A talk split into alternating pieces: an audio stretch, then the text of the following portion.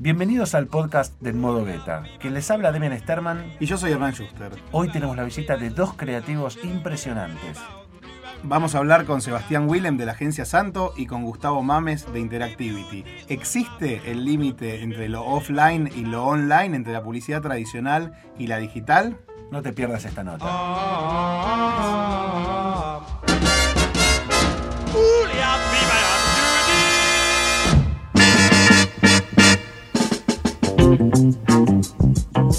Sebastián, vos sos director de la agencia Santo, Gustavo, vos sos director de Interactivity. Acá tenemos un director de una agencia que parecería haber nacido para ser analógica en su momento y otra agencia que nació directamente en el mundo digital.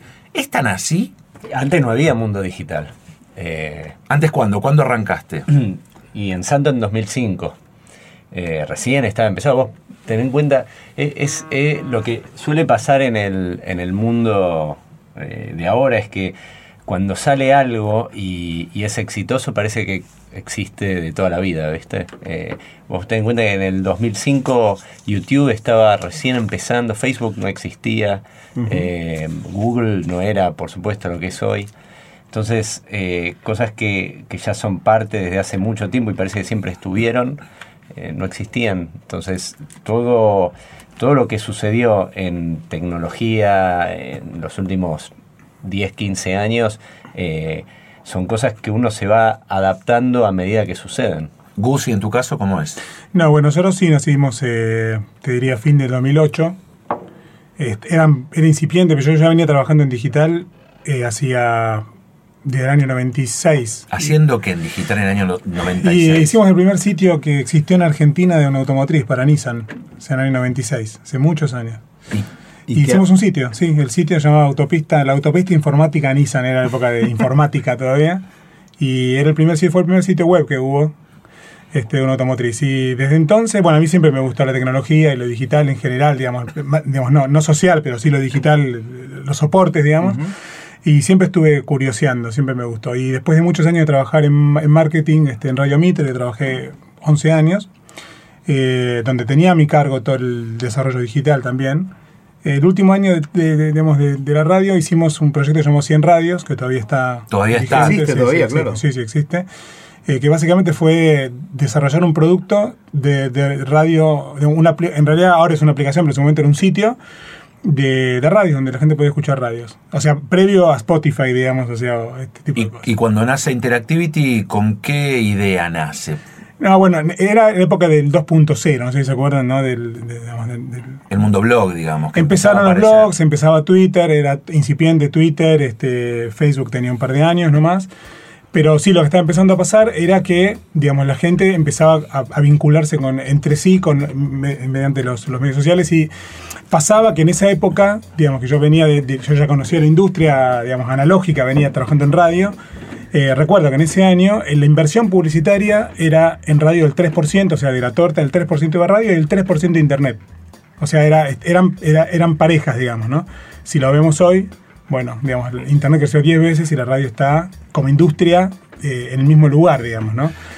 Eh, y bueno, y ahí, digamos, básicamente vimos una oportunidad de que intuíamos que iba a crecer porque venía creciendo en todo el mundo, digamos, no es que descubrimos nada nuevo, digamos. Cuando hablas en plural, ¿a quién te referís también? ¿Estabas bueno, asociado? Sí, sí, en esa época estaba asociado con, eh, con una consultora llamada Salem Viale, y, y, digamos, juntos hicimos este, una agencia que digamos, estuve con ellos tres años y después se abrió con el nombre Interactivity, que era el, el, blog, era el nombre del blog que yo había creado en ese año, en 2008, para, para explicar un poco qué, de qué se trataba el marketing digital, porque no había o sea, yo quería contar a los clientes de qué se trataba y no tenía que mostrarles. Claro, que evangelizar. Claro, entonces, bueno, fueron trabajos donde, digamos, era, las reuniones era explicar qué era Facebook, o sea, era, digamos, si lo pensamos hoy, eh, digamos, eh, no, tiene sentido, pero en esa época, digamos, la gente no, las marcas no tenían mucho vínculo con los medios sociales. Estamos hablando hace 10 años atrás. Nada más que 10 años. parece poco. Sí, parecen 100, pero son 10. Pero lo que digamos, parece que fue de siempre, pero tiene 10 años, o sea, no tiene mucho más que eso.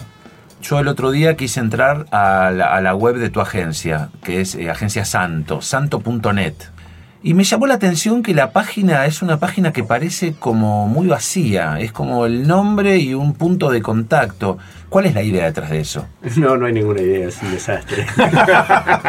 un desastre, debería, debería ser mejor, debería estar los el laburos. ejemplo del modo beta de la agencia. Los laburos están, están en, en- en- en un canal de YouTube. Este, también es cierto que mm, la manera en la que uno en, en mi industria gana clientes eh, no, no pasa No pasa por lo necesariamente por ahí. claro. Eh, la- las páginas están quizás...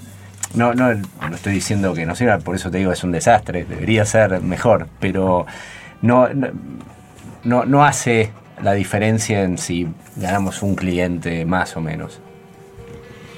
Está muy bien. ¿Qué- me, me encantaría preguntarte, hablando recién de, de modo beta y haciéndole honor a este programa, ¿qué es para ustedes vivir en modo beta? ¿Cómo ven sus profesiones? Eh, y cómo ustedes están en modo beta en sus profesiones.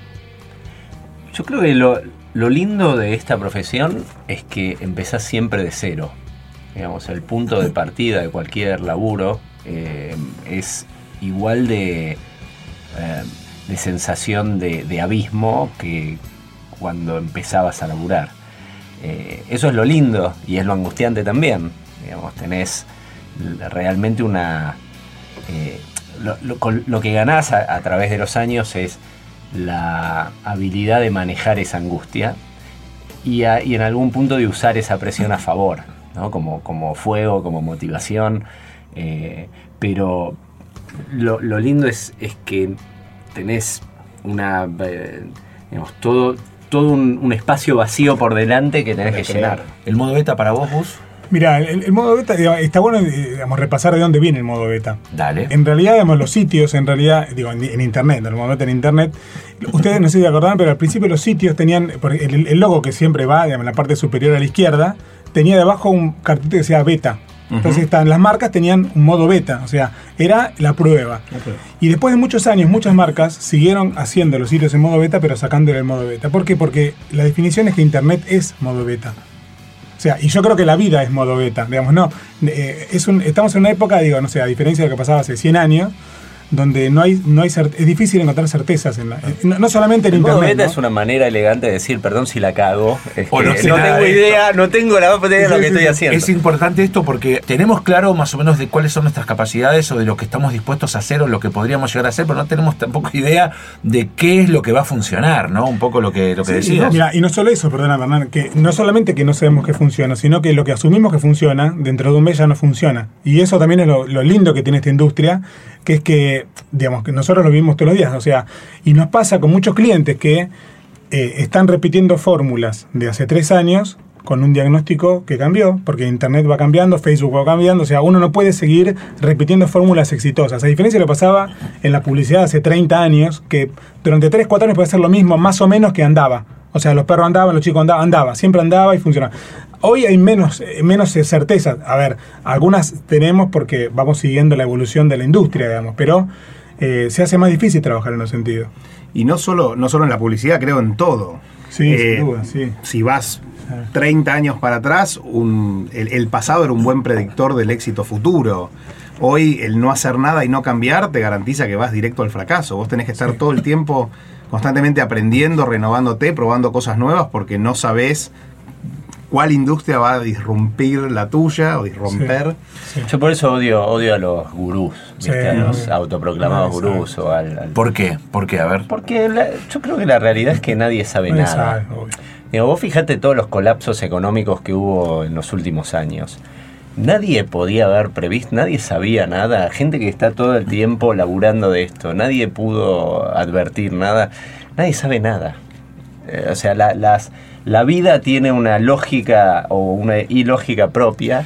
Y yo creo que estar, asumir que uno no sabe, o hay, digamos, asumir que uno no tiene el control de todo, eh, es maravilloso. Lo que pasa es que, no sé cómo serán otras industrias, pero en mi industria es una industria que paga mucha plata por una falsa sensación de certeza, justamente para paliar esa angustia que sobre todo los clientes, los anunciantes sienten, porque a fin de cuentas en cada laburo, de alguna manera, está su propio puesto de trabajo eh, on the line, in the line, ¿viste? Está como.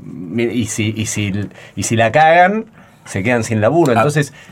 Eh, yo lo que, lo que creo es que la valentía, entre comillas, para mí, eh, en, este, en, en esta industria, es abrazar la incertidumbre, abrazar la falta de certeza y confiar en la intuición, que a fin de cuentas es lo, lo único que tenemos. ¿Cómo hacer entonces para venderle una idea a un cliente que viene esperando lo mejor de vos, pero que de alguna manera cree saber qué es lo que necesita cuando Sí. vos le querés vender una idea que vos sentís que puede funcionar porque no estás seguro Sí. y tu cliente te la discute porque él cree estar seguro de lo que le va a funcionar? No, ¿Cómo mira, es eso? mira, yo, yo creo que, a ver, coincido en líneas generales con lo que dice Sebastián. Est- Estoy de acuerdo que, digamos, yo tampoco creo en los gurúes, no me parece, digamos, nadie tiene la certeza absoluta. Creo que hay pequeñas certezas, efímeras, ¿no? Hay cosas que sabemos que van funcionando, ¿no? No que funcionan, pero que están funcionando. ¿Vos te animarías a poner un ejemplo hay, hoy en lo tuyo? hay un montón de cosas que Bebés sabemos que y funcionan. perritos, funcionan siempre. No, El no, papel higiénico. no, no, hay un montón de cosas que funcionan. Te, eh, tenemos, eh, tecnolo- a ver, digo, desde, por ejemplo, si uno entiende cómo, cómo la gente usa las redes. O sea, probablemente que yo entiendo un poco mejor cómo la gente usa las redes que un anunciante. Entonces, eh, lo que me están pa- comprando es ese saber, que no es que lo tengo definitivamente, lo tengo que ir construyendo todo el tiempo porque nunca sé cómo es. O sea, sé cómo es, cómo, cómo viene siendo en los últimos, últimos meses. Pero digo, n- eh, es imposible incluso predecir cómo va a evolucionar. Sí, uno con la experiencia de tantos años de industria sabe qué cosas podrían llegar a funcionar o que no, pero digo, también está el margen de que nos vamos a equivocar, porque así funciona esto. Pero la intuición se educa también. Sí, No claro, es- claro, claro. No es que uno, después de, de muchos años y de aciertos y errores, está en el mismo lugar que, que cuando empezó. Es que la intuición no es más que experiencia acumulada, le decimos intuición, por decirlo de alguna manera, sí. pero Sí, más talento todas las veces. porque la experiencia sola no te da... Sí, digo, sí. todas las veces que te fue bien y todas las veces que te equivocaste, todo eso construye la intuición y me decís, me parece que va por acá y sé que esto puede funcionar. Yo siempre digo, este, es como, agarrar un músico y decirle, che, pon- pon- componeme un hit. El tipo te va a hacer una canción, sabe algunos componentes que pueden fun- podrían funcionar, pero nadie te puede garantizar que va a ser un video que tenga muchas reproducciones. Es absurdo pensar, plantearlo. Claramente, digamos que la, la- la manera de consumir es distinta y, digamos, y es ecléctica. O sea, la gente va cambiando la manera, qué cosas le gusta. Y no hay que asumir simplemente, si- digamos, que uno tiene la, que sabe que va a funcionar y que no. Digamos, de repente, el negro de WhatsApp es, entre comillas, viral, todo el mundo sabe quién es, o Anto en la pile, todos saben quién es, y digamos, por ahí no partió de ninguna fórmula, eh, re- nunca no repitió ninguna fórmula de las que había. Bueno, los, los, este, Harlem Shakes. Sí. Sí. ¿cómo? O yo, yo siempre pongo un ejemplo de, de esto, que es, si yo te digo, vamos a hacer, eh, vamos a hacer un, un hitazo, un artista, el tipo es coreano, de Claro, mediana edad, claro. que, se, que se peina, viste, como a la antigua, con anteojos negros, bailando como si estuviera andando a caballo. Vos me decís, Qué bizarro, no, eso no, viste. Y, y, y también pongo el mismo ejemplo hipotético, digo, por ahí, si Mickey Mouse se hubiera testeado, viste, la gente diría, ¿y por qué un ratón, que es feo, es sucio? Poneme un gato, un perrito, que son más lindos. Bueno, Ford, Ford tenía una frase de acuerdo a la innovación que él, que él logró con, el, con la Con la producción en serie de automóvil, que él decía, si yo hubiera preguntado a la gente qué, qué- qué hubiera necesitado, qué hubiera querido, me hubieran dicho caballos más veloces, ¿no? Sí, claro. ¿Qué aviso ustedes pensaban de los que hicieron que iba a explotar y no sucedió? ¿Y qué aviso ustedes lo hicieron casi por oficio y fue como un antes y un después para la marca de ese aviso? ¿Seba? No sé si pe- pensé que iba, a ex- eh, que iba a explotar. Uno a veces pone expectativas que no en, en laburos que por ahí después no, no sucede lo que uno pensaba por diferentes motivos. En mi caso, el que me acuerdo fue un- el, el comercial lanzamiento del Renault Megane que habíamos hecho. Habían mandado a traer a un director de afuera. Trajimos a Wim Wenders. ¿El del diablo? No, No. no, ese fue ese es Clio. Ah, Clio. El lanzamiento del Megane eran, eran un- una, este, una línea que tenía cuatro autos diferentes, eh, que en realidad diferían más que nada en la cola. Entonces la, la idea que teníamos para lanzar los cuatro juntos era hacer un- una misma historia con cuatro finales diferentes, con diferentes finales. Eh, y contratamos a, a Wim Wenders, lo cual estuvo bien en un lado porque fue, digamos, tuvo mucha prensa y eso ayudó, por supuesto. Y en esa época Wim. Wenders explotaba también en el mundo del cine. Un sí, clásico. era, era un tipo Un director de cine un tipo que no hacía publicidad. Eh, Y la verdad es que no, no quedó bien, no quedó como, como yo quería.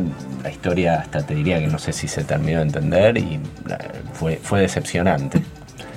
Eh, y después, eh, no sé si, o sea, no, no hay laburos que uno hace de oficio. A veces salen mejor, peor, a veces el cliente compra algo mejor o algo peor. Pero yo te pregunto, yo sé que vos fuiste como pata importante en el equipo que hizo en los 90 para Telecom La Llama que Llama. Sí.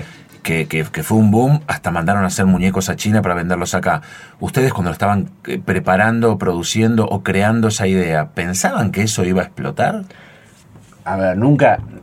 Lo, lo que pasó con la llama que llama es imposible, o por lo menos en esa época era imposible de, de imaginar.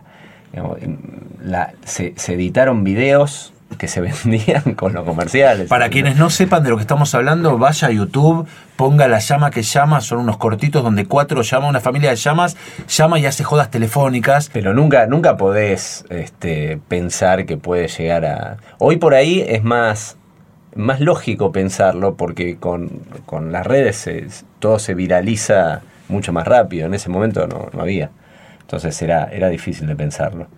Eh, pero sí, hay veces que, que hay laburos que por ahí uno le, le sorprende la, la repercusión que por ahí tienen y, y no, por ahí no, no se pensaba. En tu caso, Gus, Mira, un, un fracaso, ya que hablamos de que ustedes son especialistas en fracasos. pero, que- pero dijimos que no existen los gurúes, este, así que nosotros, este, ni Ernie ni yo vamos Somos a los anti-gurús. Son, son los gurús del fracaso. En general los gurúes son de, de éxito, ¿no? Sí, sí, sí. Nosotros somos Pero los está bueno, antigurúes, eh, está bien. Bueno, eh, fue un, un trabajo que hicimos en el año 97. Antes de hacer 100 radios, lo que hicimos fue un rearmamos el sitio de, de- de la hacienda. Trabajando ¿no? para radio, para el grupo de Radio Trabajaba, Mitre. sí, trabajaba para el grupo de Radio Mitre y yo tenía mi cargo también la 100. Y se nos iba a ocurrir una idea que a mí me, entusiasmaba mucho porque era, era rupturista, que era, digamos, que el scroll la navegación eh, fuera horizontal. O sea, cuando uno hacía con la ruedita para abajo, el sitio iba para el costado. Y, est- y estaba bueno porque había, digo, en ese formato todavía era, era muy 16-9, muy televisivo, muy, muy cinematográfico todavía, y uno podía aprovechar mucho mejor la pantalla. Las pantallas empezaron las pantallas más wide, ¿se acuerdan? Más Sí, alargadas. empezaban a expandirse hacia los costados. Claro, y, y nos parecía interesante explorar eso. Y fue o, o funcionó horrible porque la gente, digamos, no tiene el hábito de navegar así. La y gente tampoco tenía mouse abajo. con ruedita en esa No, época. t- había ya mouse con ruedita, pero la gente no tenía el hábito de navegar Era hacia el costado. demasiado rupturista. Era demasiado rupturista. Y digamos, de hecho, si lo hicieras hoy sería absurdo porque to- ustedes saben que hoy el scroll es para abajo. O sea, uno con el dedito va haciendo para abajo y va, y va viendo contenidos. Entonces digo, algo que eh, nosotros en la teoría nos encantaba, nos parecía que, que- que podía funcionar y que era diferente, de hecho fue diferente, pero sa- salió mal, digamos. No, nosotros mal. solemos decir con Ernie cuando hablamos de fracasos también que y- e innovación que a veces la innovación necesita su tiempo, ¿no? Claro Porque que hay cosas que aparecen, ideas que se te ocurren, que eh, inevitablemente si no las guardas para después, si las haces en ese momento probablemente no funcionen, pero si las sabes desempolvar más adelante, eh, probablemente tengan un lugar, existe esa posibilidad, no Sí, es bueno. Pero, pero también, también se asocia innovación a algo bueno. Puede ser innovación y ser una Sí, cagada. sí. Digo, como, no sé, las cervezas artesanales. Me, me tomé una cerveza artesanal. Pero vos porque no te "Uy, gusta qué la-". rico. No, por ahí era horrible. Claro. Eh, no, no, innovación no, no implica que sea bueno, así como algo más tradicional, si se quiere, no implica que no lo sea. Bueno, existen casos también desde que de productos que lograron ser innovadores y que después con el tiempo tuvieron que salir del mercado porque se comprobó que no funcionaban. El caso que siempre se habla en esto es el Concorde. Sí, Era el avión más rápido, el, el- el de ultrasonido. Sin embargo, los, después de 30 años, los altos costos del combustible, el ruido terrible que tenía Claro. y un accidente fatal Sí. hicieron que lo discontinuaran. Sí, bueno, la sopa instantánea, que fue el caso al revés, digamos, la sopa instantánea es de la posguerra, o sea, la, la sopa como mucha, muchos elementos, era, era, era, fue de la guerra, fueron todos desarrollos de la guerra. En la posguerra, digamos, este, se, se- se masiviza la sopa instantánea y era, era un, era un o sea, conceptualmente estaba buenísimo hacer una sopa en un segundo. Pero claro, digamos, el rol de la mujer todavía era, digamos, la, la madre era la que hacía la sopa. O sea, una madre que no hiciera la sopa era una madre que no quería a sus hijos.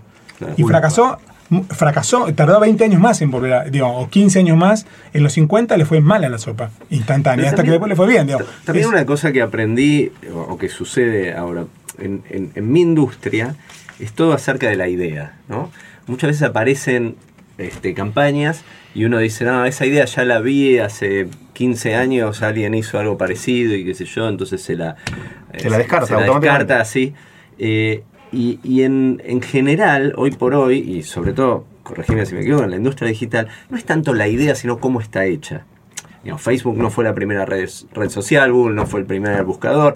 Es cómo lo haces. Si lo haces mejor, no importa si se te ocurrió a vos primero. Si vos lo, lo haces de una manera más, digamos, eh, no sé, el, el- el preguntados, no es el único juego No, ni el primer de juego trivia. de cosas. Pero lo hicieron de una manera que fue más gentil. Sí. ¿Ustedes en el trabajo de ustedes están presionados a tratar de encontrar modos gentiles para que ideas eh, con las que les venga un cliente o necesidades con las que les venga un cliente tenga que impactar de alguna Mira, manera? mira, yo creo que lo, lo primero lo que nosotros podemos garantizar es que esté bien hecho, o sea, hacerlo bien.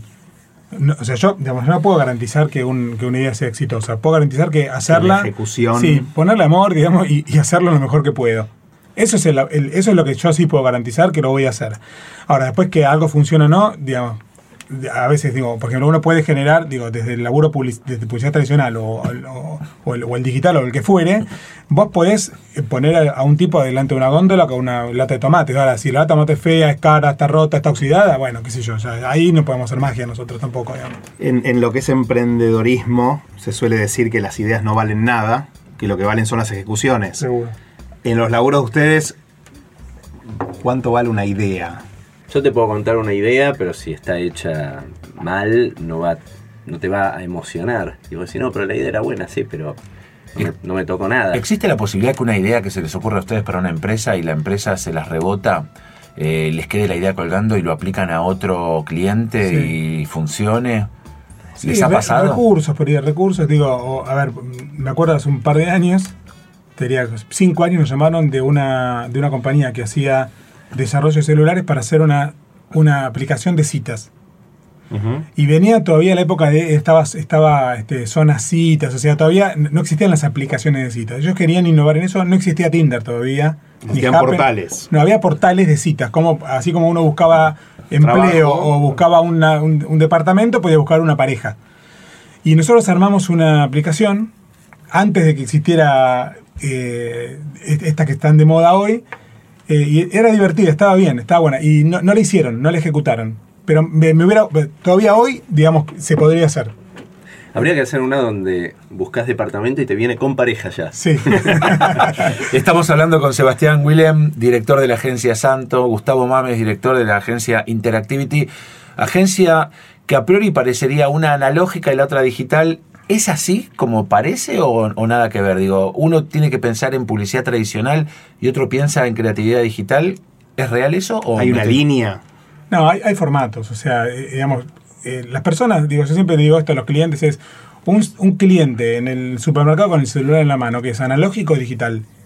Es un tipo con un celular, o sea, es una persona, o sea, nosotros tratamos, digo, toda la comunicación en general está tratando de, de digamos, de, de vi- digamos, de, de llegar, de hablar a la gente en lo que a la gente le importe vinculado con la marca, digamos, ¿no? O sea, que tenga, digo, hablar de, hablar un poco de la marca, hablar un poco de la gente y en ese lugar que es cada vez más chiquitito y que está, está cada vez más concurrido, tratar de generar algo, ¿no? Eh, y ahí no importa el formato que utilices. O sea, si es digital o analógico, es lo mismo. O sea, nosotros ni siquiera, ya no hace mucho que ya no pensamos si es digital o no. La verdad que como, eh, de hecho, digamos, yo soy de la generación de antes, digamos, yo cuando nací, no, digamos, eh, no, había, no había digital, no existía digital y cuando empecé a trabajar en la industria no había digital, nada.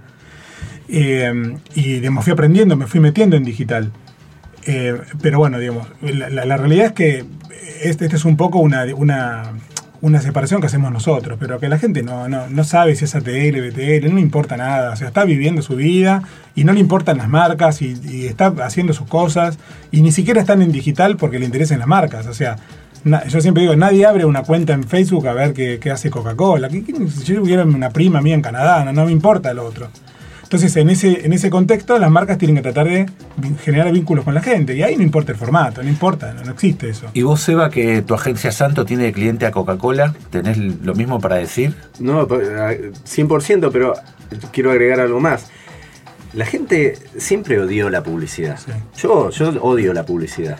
La odio porque en el 99% es Molesta. molesta, eh, falta de ingenio, de creatividad. eh, eh, Odias la, odias la mala publicidad. No, en no, realidad. no, No, sí, por supuesto, pero lo- cuando la mala publicidad es más del, no sé, 90% de lo que uno ve, eh, podemos generalizar. La- lo que lo que nosotros me parece que sea en el medio que uno, eh, el formato que uno labure, nunca tiene que olvidarse es de eso. La gente no quiere ver publicidad. O sea, nadie, nadie quiere. Lo que pasa es que la, la gente que trabaja para las marcas muchas veces se autoconvence de que sí, de que la gente quiere tener conversaciones y tenemos que... Y, y no, en realidad la crisis que se generó es que de alguna manera antes de que la gente viva, todos vivamos en nuestros celulares, eh, la manera de la publicidad para llegar a la gente era en la televisión, en la radio, en las revistas. Y ahí hay un pacto. Hay un pacto en donde, bueno, tenés este bloque, después viene la publicidad y si querés la ves, si no querés no la ves, pero vos sabés que está ahí y está todo bien y ese es el pacto. Hoy por hoy, en, este, en este tipo de medios más recientes se rompió ese pacto. Entonces vos querés ver un video en YouTube y te aparece un comercial y vos no estás pensando, bueno, pero yo estoy viendo este video que quiero ver, lo voy a ver gratis, no, viste, decir, uh, la puta madre, ¿viste? ¿Cuándo sale que hay skip ad, skip ad, viste?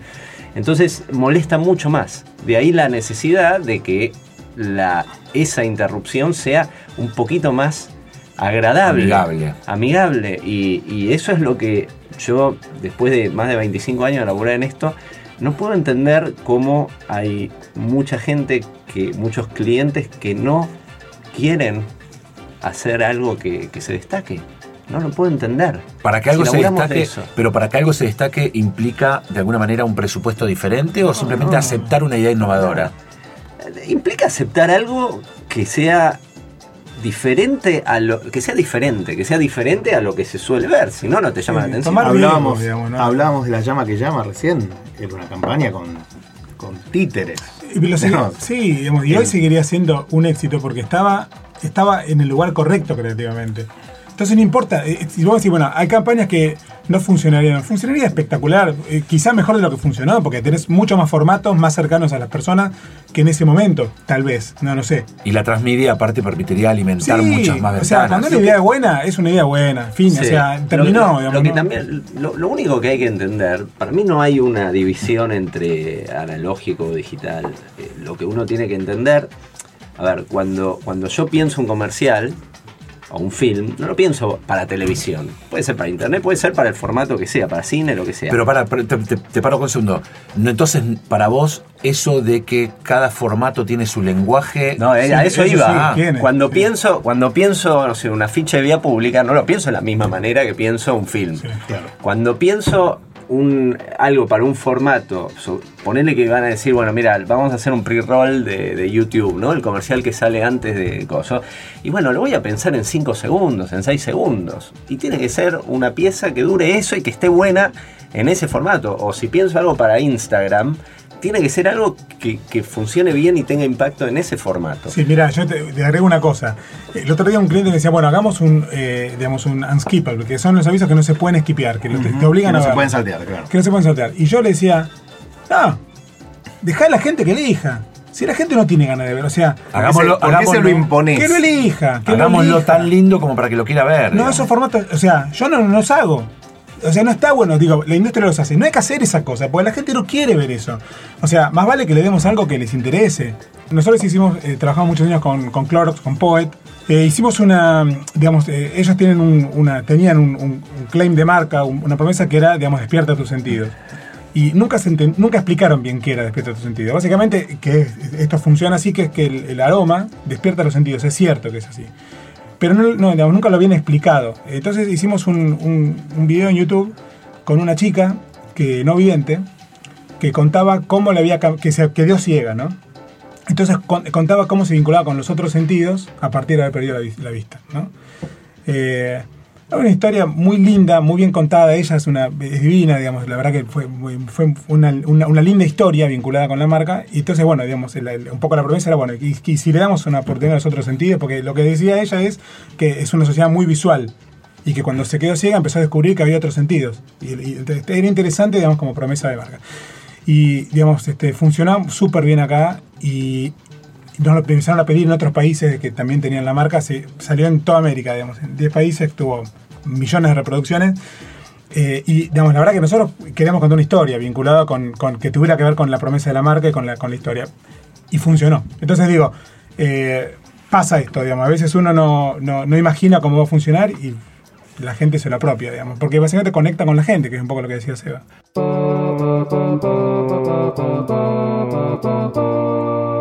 Hasta acá un encuentro más de En Modo Beta. Gracias por haberlo escuchado y gracias por habernos acompañado. Y recordá que estar en modo beta es siempre estar abiertos a cambios que mejoren nuestra capacidad, estar siempre en modo curioso, siempre aprendiendo y nunca en una versión definitiva. ¿Querés escuchar otras charlas con emprendedores, con gente que sabe de tecnología, con creativos, con innovadores? No te pierdas, hace clic en las otras charlas que tuvimos en los otros podcasts que estarán por venir. Hernán Schuster, Demian Sterman, un placer. Nos vemos en la próxima.